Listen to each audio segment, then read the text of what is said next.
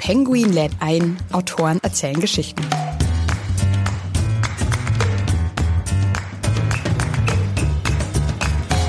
Aber wenn man sich dann informiert hat, sollte man die Argumente kennen. Und ich glaube, ein guter Streit setzt immer voraus, dass man bereit ist, seine Position auch zu verändern, wenn der andere bessere Argumente hat. Wenn man so in eine Diskussion geht, das ist überhaupt eine Lebenshaltung, die ich merkwürdig finde, haben ja manche Leute, die nie an sich zweifeln, die nie auch irgendwie Zweifel an der eigenen Position zulassen. Dann ist das schon mal schwierig. Und ich glaube, ein guter Streit funktioniert nur, wenn man auch Zweifel an sich selbst, also wenn man selbst Zweifel zulässt.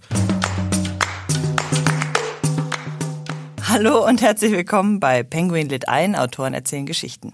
Mein Name ist Ann-Kathrin Eckert und ich moderiere diesen Podcast alle zwei Wochen im Wechsel mit meiner Kollegin Andrea Lindner. In jeder Folge lernen wir gemeinsam spannende Autorinnen und Autoren kennen und natürlich auch ihre Bücher. Schön, dass ihr heute dabei seid. Bei mir zu Gast ist heute im Studio Hasnain Kasim. Er ist 45 Jahre alt, gebürtiger Oldenburger und Sohn indisch-pakistanischer Einwanderer. 14 Jahre lang hat er als Autor für Spiegel Online und den Spiegel gearbeitet, die meiste Zeit davon als Auslandskorrespondent in Islamabad, in Istanbul und in Wien. Für seine Arbeit hat er zahlreiche Preise erhalten. Noch zahlreicher waren allerdings die Morddrohungen und sind die Morddrohungen, die er wegen seiner Arbeit erhalten hat. Denn von Auseinandersetzungen mit Islamisten, Taliban, Neonazis, Pegida, AfD oder Erdogan-Anhängern schreckt Hasnain Kasim nicht zurück. Sein Austausch mit ihnen hat er in dem Bestseller Post von Karl-Heinz, wütende Mails von richtigen Deutschen dokumentiert. Auch sein neues Buch Auf sie mit Gebrüll und mit guten Argumenten, das gerade bei Penguin erschienen ist, steht bereits wieder auf Platz 4 der Spiegel Bestsellerliste. Hasnain Kasim gibt darin konkrete Tipps für kluges Streiten, denn er hat bereits in mehreren Ländern erlebt, was geschieht, wenn man schweigt, anstatt zu streiten. Er schreibt, mühsam erkämpfte Freiheiten werden wieder beschnitten, Autoritarismus macht sich breit, extremistische Ideologien gewinnen immer mehr Anhänger. Und er ist überzeugt, nicht jeder AfD-Wähler ist ein Nazi, aber jeder AfD-Wähler ebnet wissend Neonazis den Weg an die Macht. Schön, dass du heute bei uns bist. Hallo. Ich muss gleich dazu sagen, wir duzen uns und zwar, obwohl wir uns eigentlich gar nicht kennen. Ich habe dich vorher gefragt, das erkläre das so ausführlich, weil das auch Thema in deinem Buch ist, das Duzen und Sitzen mhm.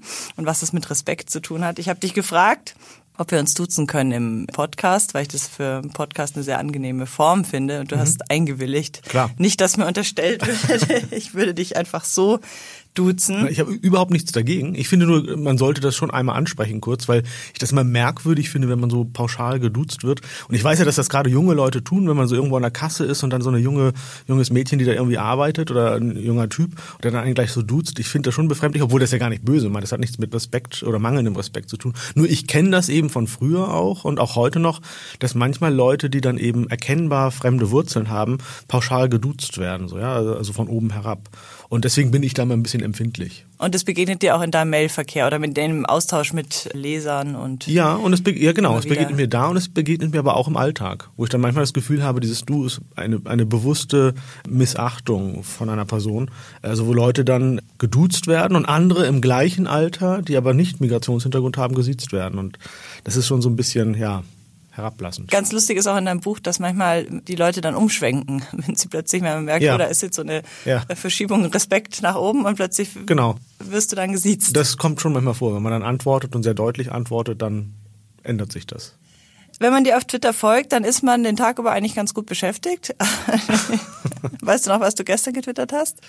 Ähm, vieles. Ich habe gestern getwittert, dass Forscher herausgefunden haben, dass die Burka vor Corona schützt. Ich das ist sehr lachen. Ja. Das ist natürlich Quatsch. Äh, es gibt, glaube ich, keine Forscher, die das machen und es wäre sicherlich Quatsch. Ich finde es aber lustig, weil dann Leute auch auf diesen Humor einsteigen und dann schrieb äh, irgendjemand darunter, ja, aber nur wenn man die Burka auch alle 15 Minuten dann wechselt. Äh, das finde ich eine sehr witzige Vorstellung. Ähm, ich fand, ich habe mir das deswegen nur überlegt, weil ich finde schon, ich, ich kann zu Corona gar nichts sagen. Ich bin kein Mediziner und ich weiß nicht, ob das wie gefährlich oder ungefährlich das ist und ob das jetzt Hysterie ist oder vernünftig. Ich persönlich sage mir einfach so mit, mit Menschenverstand, klar muss man das äh, ernst nehmen, Hände waschen und so weiter, alles klar. Und vielleicht auch so Massenversammlungen meiden und äh, ob man jetzt so eine Buchmesse absagt, ich weiß nicht, ob das so gut ist. Aber ich finde diese Hysterie, die es gibt, dass da jetzt Klopapier leer gekauft wird in Deutschland und Dosen Ravioli und so, das finde ich schon absurd. Und dann dachte ich mir, okay, also, die Leute sind ja auch bereit, auch diese Diskussion, wir geben einander die Hand nicht mehr, finde ich schon ein bisschen schräg, obwohl vorher es immer heißt, man muss einem die Hand geben und wenn gerade Muslime das nicht tun, also warum geben die den Frauen die Hand nicht und so weiter, da wird das kritisiert. Jetzt plötzlich ist es in Ordnung, weil es geht um den eigenen Schutz. Dann dachte ich einfach, was, was würde eigentlich passieren, wenn Forscher tatsächlich herausfänden, die Burka würde vom Corona schützen? Dann würden die Leute plötzlich sagen, ach, es ist doch okay. Es ist doch okay, Burka zu tragen und sich voll zu verschleiern. Ähm, und dann würden sie wahrscheinlich Hamsterkäufe machen, Burka-Läden leer kaufen, ja, die paar, die gibt. Ich weiß gar nicht, ob es überhaupt welche in Deutschland gibt. Das ist jetzt ein schönes Beispiel, weil du begegnest ja vielen Dingen, auch der Kritik und auch Islamisten und AfD-Anhängern und so weiter, sehr oft mit Humor. Also man muss vielleicht auch, du hast zum Beispiel gestern auch, du hast ja eine Lesung gehabt und da hast du auch geschrieben, das Kalifat schreitet voran, muss man vielleicht auch kurz erklären. Jemand, der dich nicht kennt, dass du sagst immer, du willst in Dresden ein Kalifat, ja. das Kalifat ausrufen. Ne, es ist so, ich, ich bin jemand, der pakistanische und indische Wurzeln hat. Meine Eltern sind ja in den 60ern und 70ern nach Deutschland gekommen und ich habe schiitische Wurzeln, ja, also schiitischer Islam. Ich bin in Deutschland geboren und in einem Dorf, das Holland-Wielenfleet heißt, in Norddeutschland groß geworden. Das ist protestantisch. Meine Eltern sind konvertiert, ich bin getauft und konfirmiert und ich war immer bei den Krippenspielen dabei. Ich war in einem evangelischen Kindergarten. Ich war immer der Dunkle von den Heiligen Drei Königen.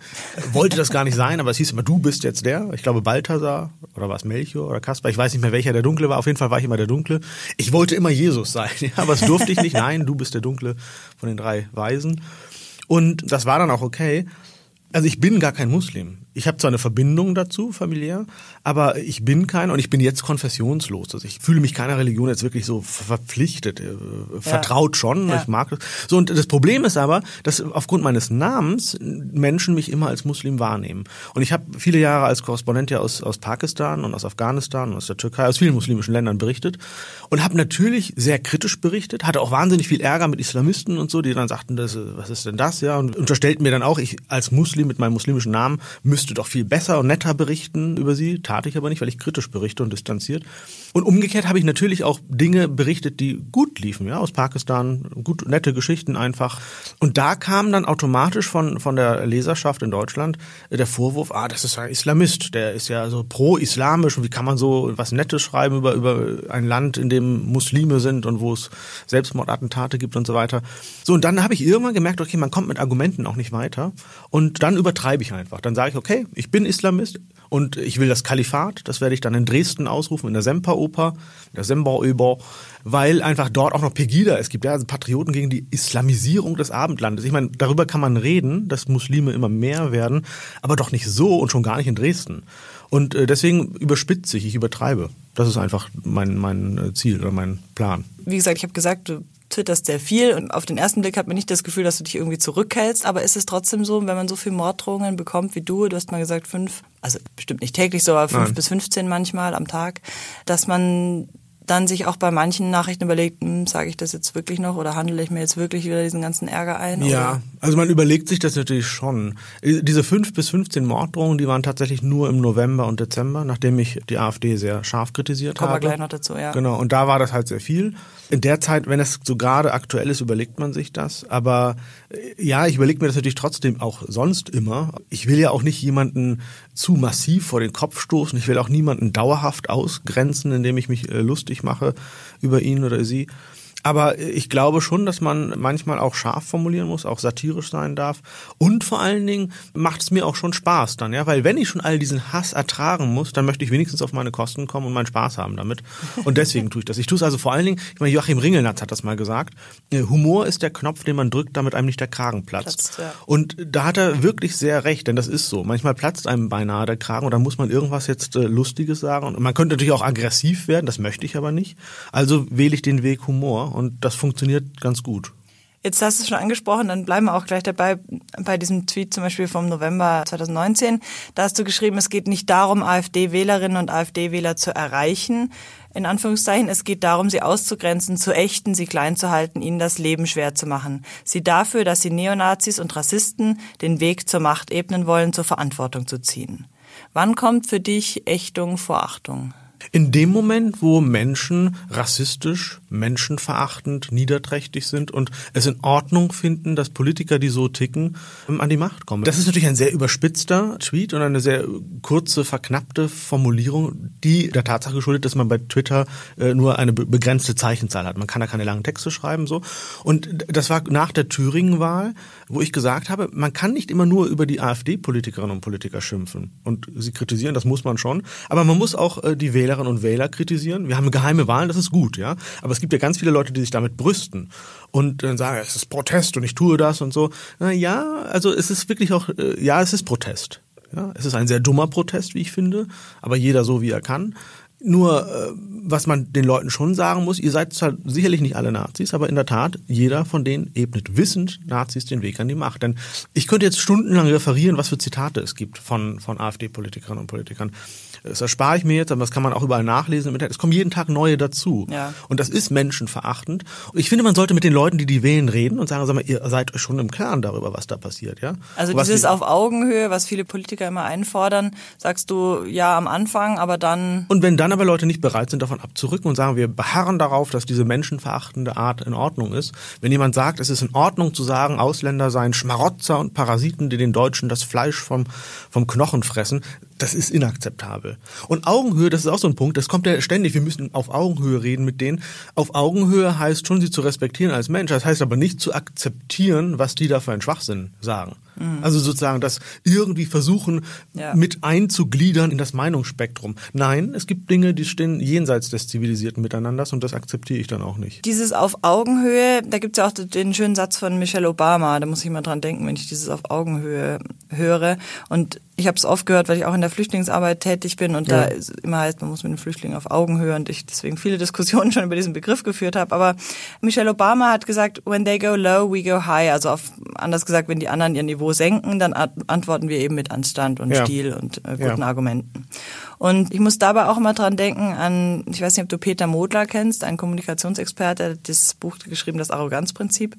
Und da geht es um Frauen- und Männersprache. Und es geht darum, dass Frauen sehr oft auf Sachargumenten beharren und Männer sagen dann, ah, jetzt meckert sie schon wieder rum, also gehen sehr schnell auf eine ganz andere Beziehungsebene. Und diese zielgruppengerechte Ansprache, also dass die Pöbler ja oft gar nicht an Sachargumenten interessiert sind oder jetzt nicht man mit den drei Studien sich raussucht und den dann ja. darlegt und dann darüber spricht, sondern das ist ja sehr oft der Fall. Und da hast du eben auch gesagt, bist glaube ich nicht ganz mit Michelle Obama auf einer Linie, so dass nee. man immer High Konversation sozusagen. Genau. Also ich zitiere diesen Satz ja auch in meinem Buch und äh, gehe darauf ein. Ich finde, das ist ein sehr schöner Satz und grundsätzlich im Prinzip hat sie recht. Ja, dass, dass man jetzt nicht auf ein, ein Niveau herablassen sollte, äh, auf dem andere fliegen und das sehr tief ist. Ja, also das ist schon, schon richtig.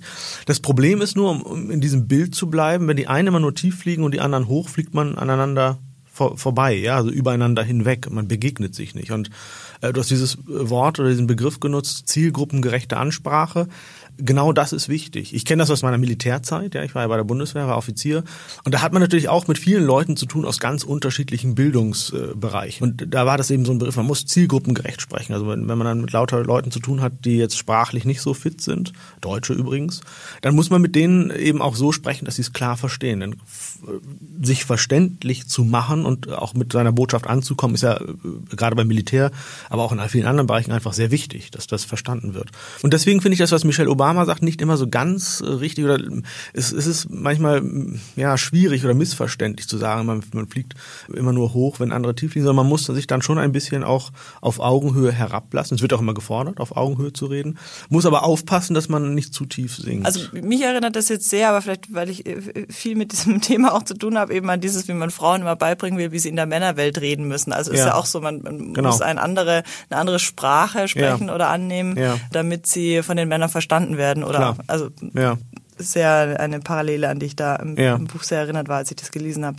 Jetzt ist es so, würdest du sagen, dass Argumente sind natürlich wichtig für einen ja. Streit, das schreibst du auch in deinem Buch. Ja. Aber allein die guten oder die besseren, wie du schreibst, Argumente zu haben, genügt ja nicht, sondern eben, wie genau. bringen wir sie richtig rüber? Und das gilt jetzt ja nicht nur für Journalisten, das gilt auch in der Familie, wenn ich Überall, äh, zusammen bin mit meinem Onkel, der AfD wählt oder wie auch immer. Also klar. auch nicht nur für AfD-Wähler, sondern klar. generell für generell. alle Themen klar. dieser Welt.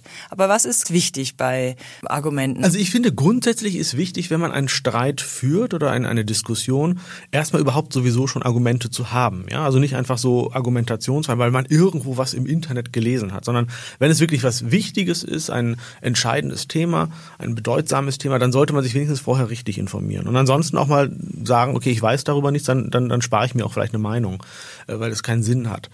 Aber wenn man sich dann informiert hat, sollte man die Argumente kennen.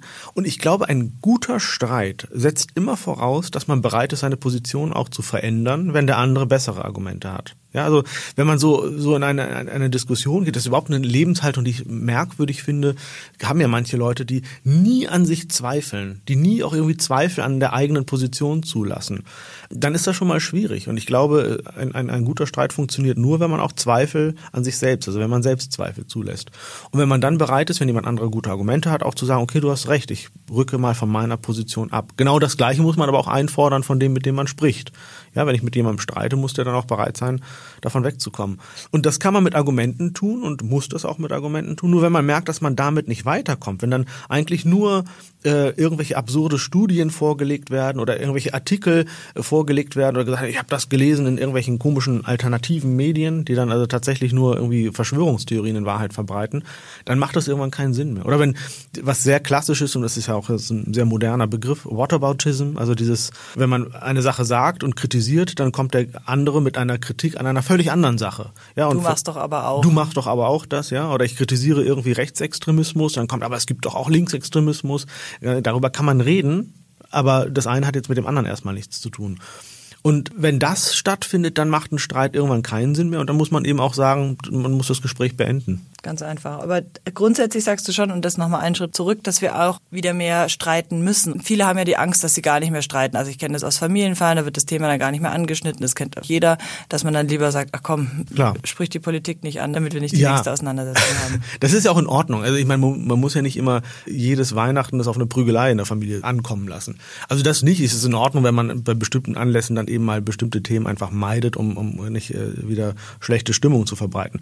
Aber grundsätzlich ist es, glaube ich, wichtig, dass man Sachen anspricht, dass man den Mund aufmacht, dass man streitet, weil einfach viel zu viele Dinge sagbar geworden sind, die eigentlich unsagbar sein sollten in einer zivilisierten Gesellschaft. Und wir merken das ja, wir reden ja alle von dieser Grenzverschiebung, die wir spüren irgendwie. Aber warum findet die denn statt? Weil, weil wir nicht sagen, halt, hier ist aber eine Grenze und das akzeptieren wir nicht. Und das hat mehrere Gründe. Zum einen, ich bin kein Gegner des Internets, um Gottes Willen. Also ich bin, sehr, ich bin ja Online-Journalist und mit Herz und Seele äh, auch Onliner. Aber das hat wahnsinnig viele Vorteile, das Internet. Aber es ist eben auch so, im Internet ist es sehr leicht möglich, seinem Hass und Verschwörungstheorien und allen möglichen Unsinn sehr schnell zu verbreiten. Dann bekommt man auch noch Applaus dafür, ja, Likes und Herzchen und gefällt mir und was nicht alles. Das heißt, man fühlt sich mit diesem Unsinn Bestätigt. Der Unsinn ist auch noch bestätigt und glaubt, man ist nicht alleine und hat sogar vielleicht sogar eine Mehrheit hinter sich.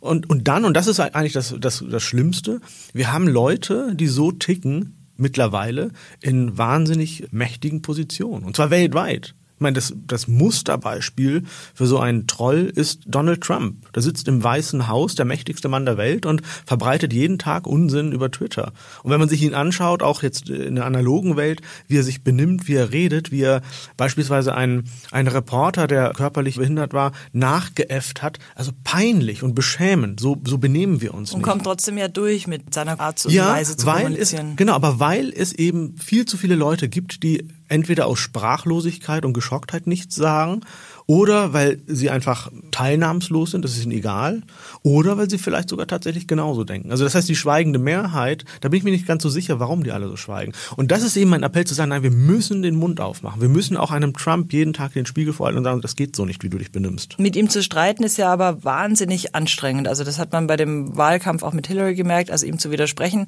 Ja. Es kommt sofort immer, habe ich nicht gesagt. Also er genau. leugnet einfach Dinge, die er. Es ist ja auch eine Taktik zu streiten. Also er wiederholt Klar. Sachen sehr oft äh, ja. auch falsche Sachen. Und man hat das Gefühl, damit werden sie jedes Mal ein Stück wahrer oder zumindest seine Anhänger glauben ihm dann mehr. Wenn man eine Sache nur oft genug sagt, dann ja. ist sie irgendwann, ist es irgendwann dann so. Ist also, es irgendwann so. Er hat zum Beispiel auch gesagt, irgendwie niemand respektiert Frauen mehr als ich, weil man Klar. eigentlich nur lachen kann. Genau, also wirklich genau. nur lachen kann. Aber wenn er es dann zehnmal wiederholt hat, dann dann glauben die Leute dann glauben die Leute es irgendwie. Und trotzdem muss man dem dann immer wieder widersprechen, damit man klar macht, das stimmt so nicht. Und die beste Lösung ist, man gibt solchen Leuten eigentlich gar, kein, gar keine Bühne. Das ist jetzt bei Trump schwierig, weil er US-Präsident ist. Und äh, wenn er damals Kandidat war, war es auch schon schwierig. Also da hat er schon eine Position erreicht, wo es schwierig wird. Aber man muss viel früher ansetzen. Deswegen ist es auch jetzt so gefährlich, Politikern, die solche extremistischen Sachen verbreiten, eine Bühne zu geben, wieder und wieder. Ich meine, jetzt sitzen welche im Bundestag, aber selbst da verstehe ich nicht, warum man denen immer wieder diese Bühne gibt. Klar, ich verstehe, dass es da gewisse Verpflichtungen gibt, weil sie nun demokratisch an die Macht gekommen sind. Auf der anderen Seite muss man sagen, nur weil sie demokratisch gewählt wurden, sind das noch lange keine Demokraten. Demokraten. Sondern das sind Antidemokraten, die demokratische Mittel nutzen, um an die Macht zu kommen. Und wenn sie irgendwann die Macht haben, was ich nicht hoffe, dass es jeder Fall sein wird, dann werden die die Ersten sein, die demokratische Instrumente abschaffen. Was ist für dich besser, der schriftliche Streit oder der Streit von Angesicht zu Angesicht? Grundsätzlich ist es natürlich besser von Angesicht zu Angesicht, weil man erstens da noch eine natürliche Hürde hat. Also man sagt bestimmte Dinge einfach nicht Leuten ins Gesicht. Ich glaube, da gibt es so eine psychische Hürde. Ich kenne mich da in der Psychologie nicht aus, aber ich vermute mal, dass das so ist. Also ich empfinde das jedenfalls so.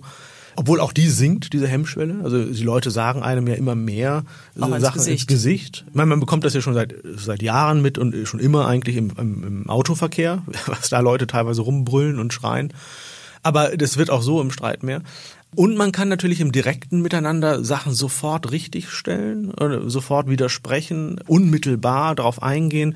Man kann auch außer durch Sprache, eben durch Gestik und Mimik klar machen, was man meint. Man nimmt Dinge anders wahr. Also das ist schon besser. Man kann präziser streiten. Andererseits könnte man ja sagen, beim schriftlichen Streit könnte man eben länger nachdenken oder genau. sich das ist die wiederum, Worte ja. besser überlegen. Klar, genau. Man kann eine Nacht drüber schlafen, bevor man antwortet. Hast du denn das Gefühl, du hast ja, Ja. viel schriftlichen Austausch mit Lesern, dass die Leute das auch tun? Oder wird da einfach eh, hast du eh das Gefühl, es wird eher vom Computer einfach gleich reingehackt und abgeschickt? Unterschiedlich, aber ich glaube, die Mehrheit ist dann schon irgendwie erregt und aufgeregt und, und ist dann wütend und ist sehr impulsiv und die antworten dann sofort. Das ist grundsätzlich schlecht. Ich merke das manchmal auch, dass ich dann sofort eine Antwort reinhacke in, in die Tastatur und das ist aber eigentlich nicht Gutes. Und dann lösche ich es manchmal aber auch und sage, ich schick's doch nicht ab und schlafe eine Nacht drüber und schreibe gar nicht mehr. Kriegst du mehr Kritik eigentlich oder melden sich die Leute öfters, wenn sie was kritisieren oder ist auch Lob, also natürlich ist auch Lob dabei, Ja. aber so im Verhältnis würdest du sagen, wie viel Prozent Prozent?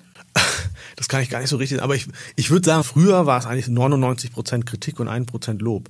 Ich habe ja äh, lange Zeit im Schwäbischen gelebt, in Heilbronn, und da hat man immer gesagt, ich kann das gar nicht so, äh, Schwäbisch kann ich nicht, aber es hieß immer, nett geschimpft ist genug gelobt, ich, ja? genug, ich bin Schwäbisch. Ah, okay, also, genau, also Ja. nicht, nicht geschimpft ist genug gelobt. Ja. Und das ist eigentlich eine Haltung, die ich schade finde, weil ich finde, man sollte viel mehr loben. Ich sage das ganz oft, dass das so sein sollte und sage auch, ihr solltet viel öfter, das geht gar nicht darum, dass ich jetzt irgendwie für äh, Phishing for Compliments betreibe, sondern grundsätzlich sollte man auch anderen Leuten, wenn man was gut findet, denen das auch sagen mal. Weil das unglaublich aufbaut und motiviert und stützt, anstatt wenn man immer nur negative Sachen bekommt. Und das hat sich, finde ich, ein bisschen verändert in meinem Fall. Also ich bekomme jetzt schon auch sehr viele Zuschriften, die positiv sind, auch auf meine Bücher hin, was mich freut. Und äh, es stützt mich, es, es, es baut mich auf. Also es gibt ja, wenn man so viel Hass bekommt und so viele Morddrohungen und äh, Beleidigungen, dann ist das schon so, äh, selbst wenn ich immer auf der Bühne stehe und Bücher schreibe und in Talkshows bin, ist es trotzdem nicht so, dass ich immer der starke Typ bin, der das alles cool hinnimmt. Sondern Gibt es Orte inzwischen, die du meidest, also wo du sagst, da lieber keine Lesung, wenn dein Verlag dir vorschlägt äh, oder Nein. du Angefragen bekommst? Nein. Das ist nicht, weil ich besonders mutig bin, sondern ich sag mir einfach, wenn ich das täte, dann hätten diese Leute schon einen Schritt weit gewonnen. Ja, die wollen ja, dass ich meinen Mund halte, dass ich einen bestimmten Ort, am liebsten wäre denen, ich würde gar nicht mehr auftreten, ich würde nichts mehr sagen. Und da sage ich, da bin ich nicht bereit so. Und deswegen gehe ich überall. Ich gehe im Gegenteil besonders gerne nach Ostdeutschland beispielsweise, wo es, wo die AfD ja besonders stark ist. Gehe dort auch in Orte, die, die kleiner sind, wo die AfD besonders stark ist, also nach Freital und, und solche Orte. Weil ich glaube, dass es da viel wichtiger ist, dass man da auftritt und auch seinen Punkt mal klar macht. Haben so Orte wie Freital ihren schlechten Ruf zu Unrecht? Nein, Sie haben ihn schon zu Recht. Ich bin in Freital gewesen und habe dort etwas erlebt, womit ich äh, total gerechnet habe, dass da nämlich nur nette Menschen sind. Ja, also fast nur, es waren auch ein paar Pöbler dabei, aber es waren überwiegend nette Menschen, die bereit sind zu diskutieren, die weltoffen sind, die tolerant sind, sich für ein offenes Freital einsetzen. Gut, die kommen natürlich dann auch zu deinen Lesungen. Das sind die genau. Ja die. Genau, aber die gibt's natürlich und die fallen natürlich in der Berichterstattung ein Stück weit weg, also die finden nicht statt. Aber es gab nun mal und gibt nun mal die Freitalgruppe. Es gibt dort rechtsextreme Übergriffe, es gibt dort Angriffe auf Flüchtlinge. NSU hatte dort Verbindung zu Freital. Das heißt, dieser Ruf ist schon zu Recht, ja, dass man das so hat. Das ist nicht so, dass man sagen kann, nö.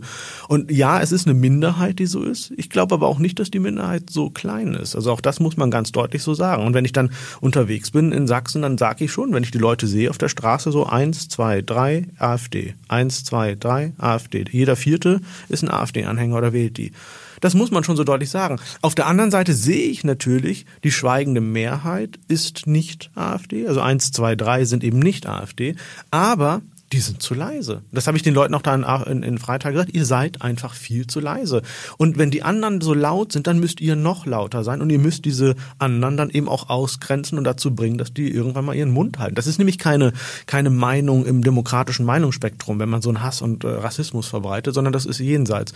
Und das ist, es ist eine Erkenntnis, die gibt es auch im Internet. Es reicht ja da sogar einer, der in einer Diskussion nur pöbelt und beleidigt und das bringt eine ganze Diskussion zum Entgleisen. Jetzt hast du die Meinung Meinungsfreiheit gerade schon angesprochen, da haben wir darüber gesprochen, über dieses, wo endet es, also eben wenn es rassistisch wird und Hass erfüllt.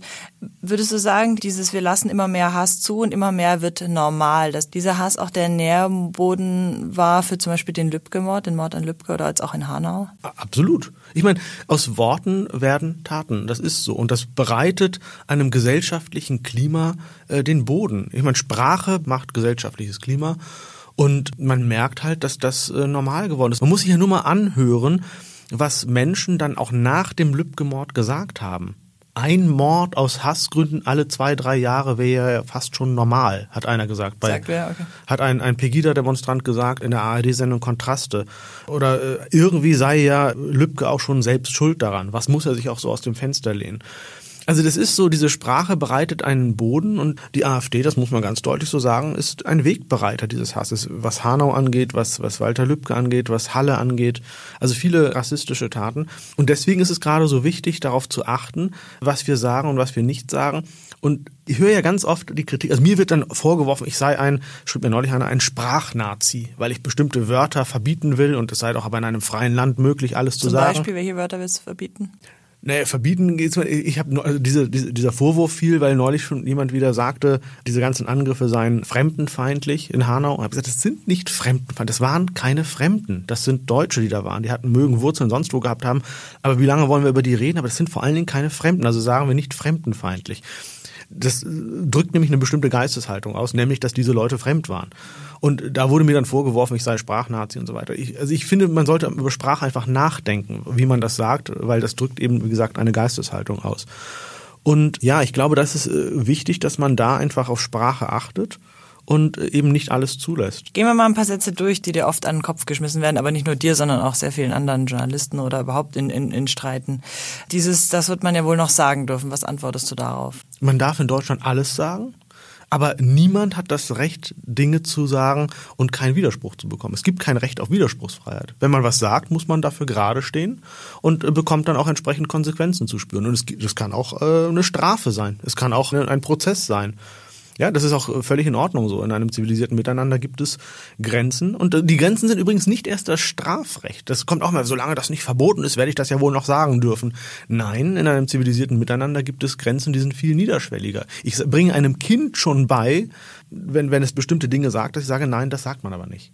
Und das tue ich aus gutem also nicht Grund. als Paragraph Nein. 185 Nein. ist es oder was? Nein, sondern einfach, weil man in einem zivilisierten Miteinander bestimmte Dinge nicht sagt. Man begegnet einander mit Respekt und Anstand. Man muss nicht jedem mit Respekt begegnen. Man darf sich auch beleidigen, man darf auch schimpfen und streiten. Das ist ja auch in Ordnung. Es gehört äh, auch zu einem menschlichen Miteinander dazu.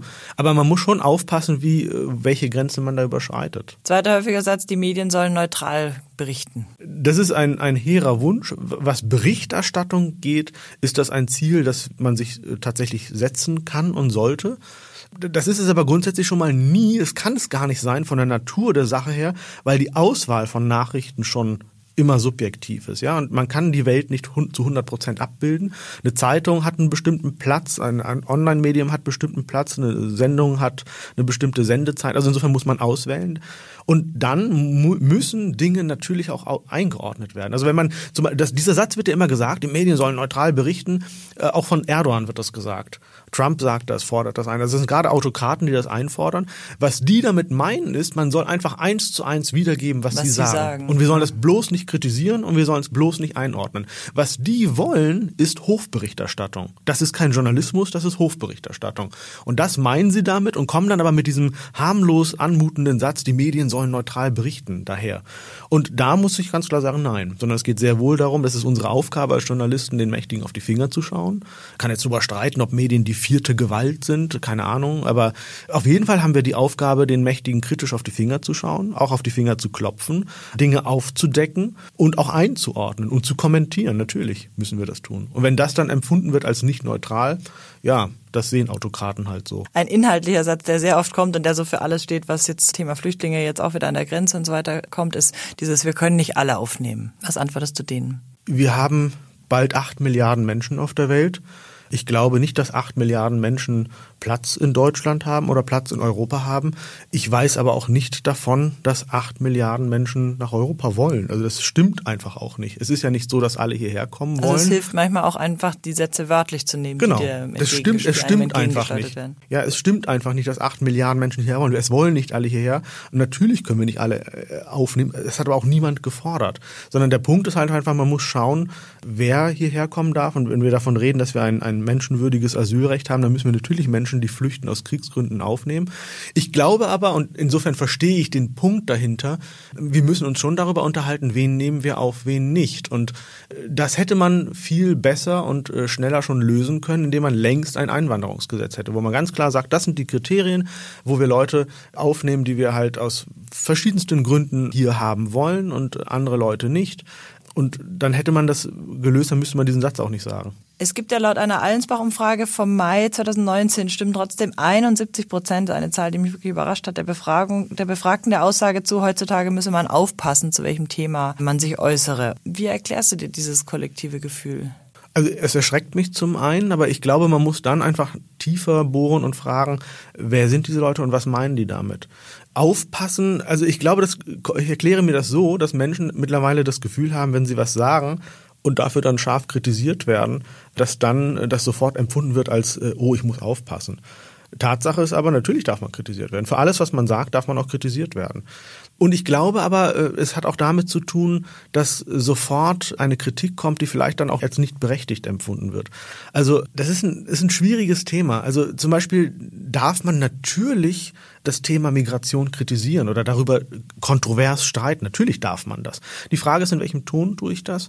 Und dann merke ich zum Beispiel auch, wenn ich bestimmte Dinge sage, kritisch anmerke, lässt man mir das durchgehen, weil dann heißt es immer, der ist ja selber, hat Migrationshintergrund, das ist in Ordnung. Wenn das jetzt ein, ein, ein, ein weißer Deutscher tut, dann steht der, glaube ich, schon schneller in Gefahr, in die rechte Ecke gestellt zu werden. Ich werde da nicht so schnell hingestellt, weil das heißt, naja, der ist halt, das ist ja eh ein Migrant, der kann nicht rechts sein, bei einem Weißen schon. Und diese Gefahr, in die rechte Ecke gestellt zu werden, ich glaube, das empfinden manche dann so, als ich darf meine Meinung nicht mehr sagen ich glaube, da lohnt es sich dann trotzdem sehr sachlich zu bleiben und zu sagen, naja, pass mal auf, ich habe das so und so gemeint. Das Problem ist aber, dass ich feststelle, einfach durch diese Grenzverschiebung, dass der Ton sich ja doch verändert hat. Also es kommen dann tatsächlich Aussagen wie, wir müssen die alle an der Grenze abknallen. Und dieses Urteil gegen Kühnerst fällt mir nur gerade ein, genau, war auch noch genau. ein Höhepunkt und, sozusagen. Ja, und das sind natürlich Dinge, naja, äh, ja, solche Meinung darf man eigentlich nicht äußern. Oder wenn man sie äußert, wird man dafür sanktioniert. Und das kann juristisch sein, es kann aber auch sein, dass man geächtet wird in der Gesellschaft. Und wenn man äh, als AfD-Politiker nicht mehr in ein Restaurant gelassen wird, dann ist das auch in Ordnung. Das ist das gute Recht und das Hausrecht eines Restaurantbesitzers zu sagen, ich will hier bestimmte Leute nicht haben. Punkt. Gehst du juristisch gegen Leute vor, die dich pöbeln? Ja, oder ich, äh, ja, bedrohen auf jeden Fall und bepöbeln eigentlich auch. Ich bin, glaube ich, manchmal zu milde. Ich denke manchmal so, ja, ich meine, als Journalist äh, teile ich aus, also muss ich auch einstecken. Aber in Wahrheit ist es so, ich, bestimmte Dinge muss ich überhaupt nicht einstecken. Also ich meine, ich lasse mich kritisieren und ich darf kritisiert werden und äh, werde auch gerne kritisiert. Ich streite mich dann auch gerne und sehe auch ein, wo ich dann falsch liege. Mache auch Fehler, jeder Mensch macht Fehler. Aber ich muss mich nicht bepöbeln lassen. Ich hatte neulich ein Gespräch mit äh, Michael Friedmann, der mir sagte, wenn er beschimpft wird als Judenschwein, dann zeigt er diese Person grundsätzlich an. Immer. Ausnahmslos. Und ich bin jemand, der, ich bin als pakistanischer Untermensch bezeichnet worden und ich weiß nicht als was alles und als Drecksmuslim und so weiter und, und, und, und Ausländer, der irgendwie nur herumschmarotzt. Und äh, gehe dann nicht gegen vor, A, weil ich eigentlich gar keine Lust habe, mich mit all diesem Zeug zu befassen weiter und, äh, und vor allen Dingen auch, weil ich die Erfahrung gemacht habe, es führt oft zu nichts. Ich zeige die Leute an, dann werden die, wenn es per Mail oder irgendwie in einem äh, Internet äh, irgendwo im Forum oder sozialen Medien kommt, werden die, äh, werden die entweder gar nicht ermittelt oder wenn sie ermittelt werden über die IP-Adresse, dann sagen sie, ich war es gar nicht. Mein Rechner steht halt im Büro oder im Geschäftsraum und ich weiß nicht, wer da dran war. Und dann stellen die Staatsanwaltschaften dieses Verfahren ein. Und das ist für mich sehr frustrierend. Und diesen Frust zu ersparen. Ja, aber ich glaube, wenn ich jetzt drüber nachdenke, die richtige oder gute Lösung wäre, sie doch anzuzeigen und alle anderen auch zu ermutigen, anzuzeigen, Anzeige zu erstatten, damit einfach klar wird, dass es das gibt und dass sich dann bei den Staatsanwaltschaften und bei den Polizeifälle häufen und dass sich da was ändert. Ich erlebe das manchmal, dass ich zur Polizei gehe und Anzeige erstatte, dann sitzt da ein älterer Polizist, dem muss ich erstmal erklären, was Twitter ist. Und wenn ich das tun muss, wenn ich dem erklären muss, wie man Dinge löscht und dass man Dinge auch nicht löschen kann, die jemand mir da schreibt und so, wenn ich also so schon bei den Wurzeln anfangen muss, dann weiß ich, okay, diese Anzeige wird zu nichts führen, weil der das gar nicht kapiert, was das Problem ist. Gibt es auch Menschen, die sich bei dir entschuldigen? Das kommt vor, ja. Und nimmst du die an? Ja, also ich schreibe ja manchmal Leuten einfach auch sehr sachlich zurück, sagen sie, ist das eigentlich die Art, wie sie Kritik üben? Ist das üblich bei Ihnen oder warum reden Sie jetzt so?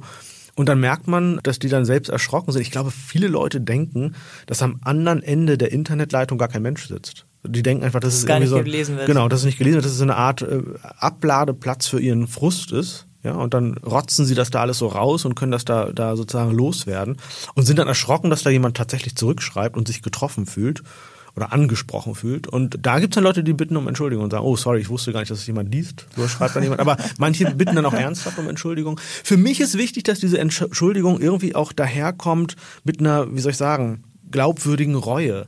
Also wenn jemand dann rumpöbelt und sich dann sagt, äh, sorry, war nicht so gemein, und dann wirklich in der Stunde drauf wieder anfängt, ein neues Thema aufzumachen in, in irgendeinem Internetforum und wieder rumzupöbeln, dann sage ich, nee, Freundchen. Also wenn du schon sowas sagst und dich dann irgendwie daneben benimmst, dann kannst du jetzt um Entschuldigung bitten, ich nehme es dann auch an, aber jetzt ist dann auch mal ein Tag oder zwei Sendepause für dich. Also äh, das hat auch was mit Reue zu tun, ja, und mit, mit Strafe, wenn man so will. Also wenn man irgendwie eine Straftat begeht, dann sitzt man ja auch eine Zeit lang erstmal im Knast und ist äh, aus dem Verkehr gezogen. Und das ist auch in Ordnung so. Also dann ist man nicht erstmal Teil des Miteinanders.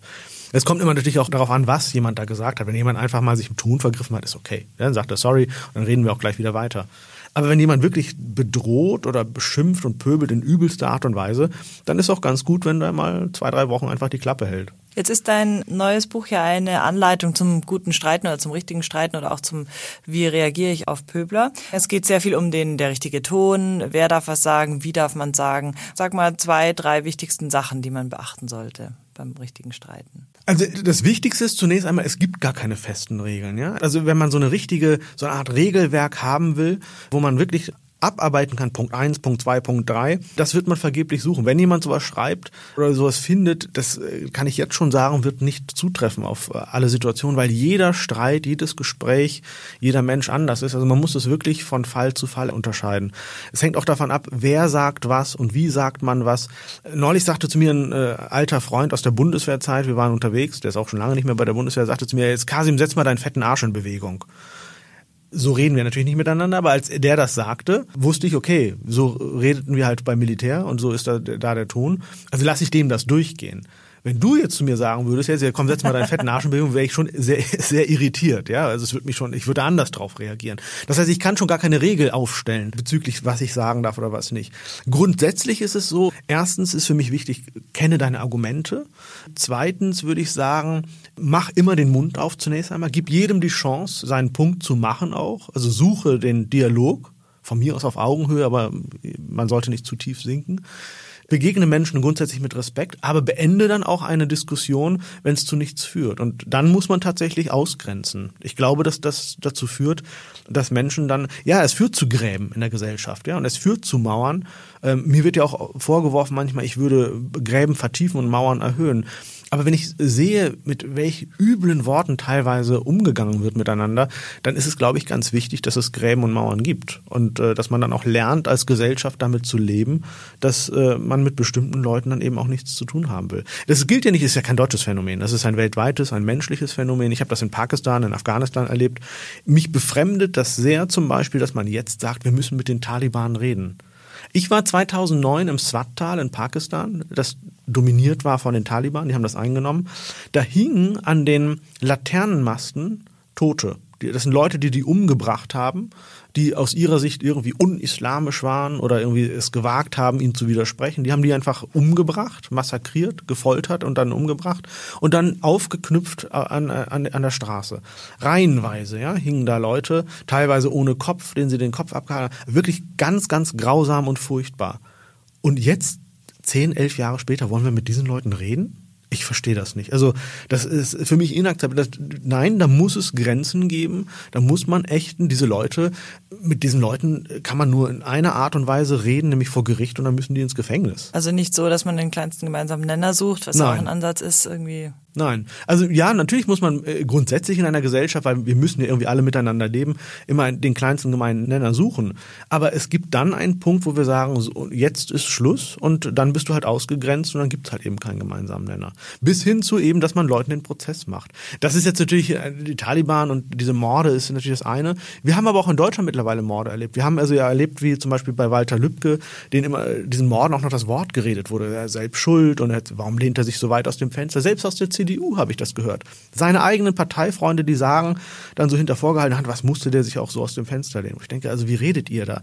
Und das muss man dann thematisieren. Also darüber kann man ja reden. Das ist ja noch nicht so, dass man sofort ausgrenzen muss, sondern muss dann aber wirklich den Streit suchen und sagen, sag mal, geht's noch? Also, ihr könnt doch nicht sagen, nur weil er das gesagt hat, hat er den Tod verdient. Aber dann gibt es natürlich Punkte, also NSU und Verstrickung des Verfassungsschutzes dort, das Geheimhalten der NSU-Akten und so, da muss man schon Dinge auch einfordern. Jetzt sind wir am Ende unseres Gespräches angelangt, aber ich darf dich zum Schluss noch fragen, Jetzt bist du sehr viel auf Lesereisen und liest sehr viel, aber was liest du denn eigentlich selber, wenn du mal Zeit hast zwischendurch? Alles und wahnsinnig viel. Also ich bin ja, Journalist, lese deswegen natürlich immer viel Zeitung und tagesaktuelle Sachen und viel, viel Online-Medien lese aber eigentlich sehr viel lieber Romane oder auch Sachbücher, wo man einfach, also Sachbücher finde ich deswegen toll, weil man, weil man einfach mit, mit einem Thema sich wirklich lange auseinandersetzen kann. Und ich mag auch Romane, die aber einen politischen Bezug haben sollten oder was bewegen wollen. Ich bin kein Freund von Literatur, die, die einfach nur sich an schöner Sprache erfreut, aber eigentlich so dahin plätschert, die also inhaltlich nichts wirklich bewegen Was liest will. du konkret gerade? Gerade lese ich Der Reisende von Ulrich Alexander Boschwitz heißt er faszinierendes Buch. Das ist irgendwann in den, ich glaube, 30ern geschrieben worden oder 20, ich glaube in den 30ern. Dieser Boschwitz ist im Alter von 27 gestorben, war Jude oder hatte jüdische Wurzeln, ist dann geflohen aus Deutschland äh, und ist dann nach England gekommen und nach Australien und ist dann von Australien auf dem Weg mit dem Schiff zurück nach Europa gewesen und ist dann von einem deutschen U-Boot torpediert worden, also dieses Schiff, und er ist dann mit diesem Schiff untergegangen und ertrunken und gestorben, im Alter von 27. Und dieses Manuskript ist gerettet worden, das ist jetzt vor ein paar Jahren nochmal neu entdeckt worden. Und das, das ist ein Roman und da geht es um einen jüdischen Kaufmann, Otto Silbermann, der die Pogromnacht im November 38 erlebt und aus seiner Wohnung äh, fliegt, weil da Leute kommen und das zerstören. Und der jetzt also äh, die ganze Zeit in der Bahn sitzt und durch Deutschland hin und her fährt und eigentlich gar nicht weiß, wo er hin soll. Er möchte gerne ins Ausland, klappt aber nicht. Er hat einen Koffer voll Geld dabei, ist relativ wohlhabend und beschreibt einfach so, wie, wie Leute sich jetzt nach und nach von ihm abwenden, weil er Jude ist und wie sich also diese gesellschaftliche Stimmung wandelt, wie die kippt im Grunde genommen gegen ihn. Und er hätte nie damit gerechnet, dass er, der berühmte, äh, wohlhabende Geschäftsmann Otto Silbermann, jetzt plötzlich so im Zug herumreist und gar nicht mehr weiß, wohin gehört. Das ist sehr beängstigend. Es zeigt so ein bisschen Parallelen zur, also zur sagen, heutigen Zeit. Parallelen manchmal zur heutigen Zeit. Und ich finde das sehr faszinierend. Und es ist toll geschrieben und vor allem, wenn man bedenkt, dass der Boschwitz, als das geschrieben hat, 25, 26 gewesen sein muss das ist schon ein tolles Buch. Hasnain Kasim, vielen Dank für das Gespräch. Schön, dass du da warst. Vielen Dank. Und euch vielen Dank fürs Zuhören bei Penguin Lit ein. Autoren erzählen Geschichten. Wir haben von Hasnain Kasim erfahren, wo für ihn die Grenzen der Meinungsfreiheit sind, wie er mit Menschen umgeht, die ihm den Tod wünschen und warum er in Dresden einen Kalifat ausrufen will. Wenn euch diese Folge gefallen hat, dann freuen wir uns über eine Bewertung auf der Plattform, auf der ihr diesen Podcast gerade hört. Und wenn ihr Lob, Kritik, Anmerkungen oder Fragen habt, schreibt uns gerne eine Mail an penguin at randomhouse.de. Sehr gefreut haben wir uns über die vielen Einsendungen zum Gewinnspiel zu unserer Zamonien-Folge vom 12. Februar. Darin ging es um die von Schriftsteller Walter Mörs erfundene Welt Zamonien. Wir hatten euch nach einer guten Lüge gefragt und ihr habt uns wirklich super angelogen. Die Gewinnerlüge kam von Timon und lautete wie folgt, ich kenne Walter Mörs persönlich und er mag mich. Kurz und knapp und natürlich offensichtlich gelogen. Kann ja gar nicht anders sein. Den Gewinner haben wir schon benachrichtigt und allen anderen vielen Dank fürs Mitmachen. In der nächsten Folge in zwei Wochen ist dann der Forstwissenschaftler und Journalist Peter Laufmann bei meiner Kollegin Andrea Lindner zu Gast. In seinem Buch Der Boden nimmt er uns mit in die Welt unter unseren Füßen. Im Podcast sprechen die beiden unter anderem darüber, wie wichtig der Kosmos Boden eben für uns ist und was wir für seine Erhaltung tun können. Und jetzt einfach abonnieren und keine Folge mehr verpassen. Egal ob bei iTunes, Spotify oder Deezer oder überall natürlich, wo es Podcasts gibt. Und wir hören uns dann in vier Wochen wieder. Tschüss und bis zum nächsten Mal. Eure Ann-Kathrin.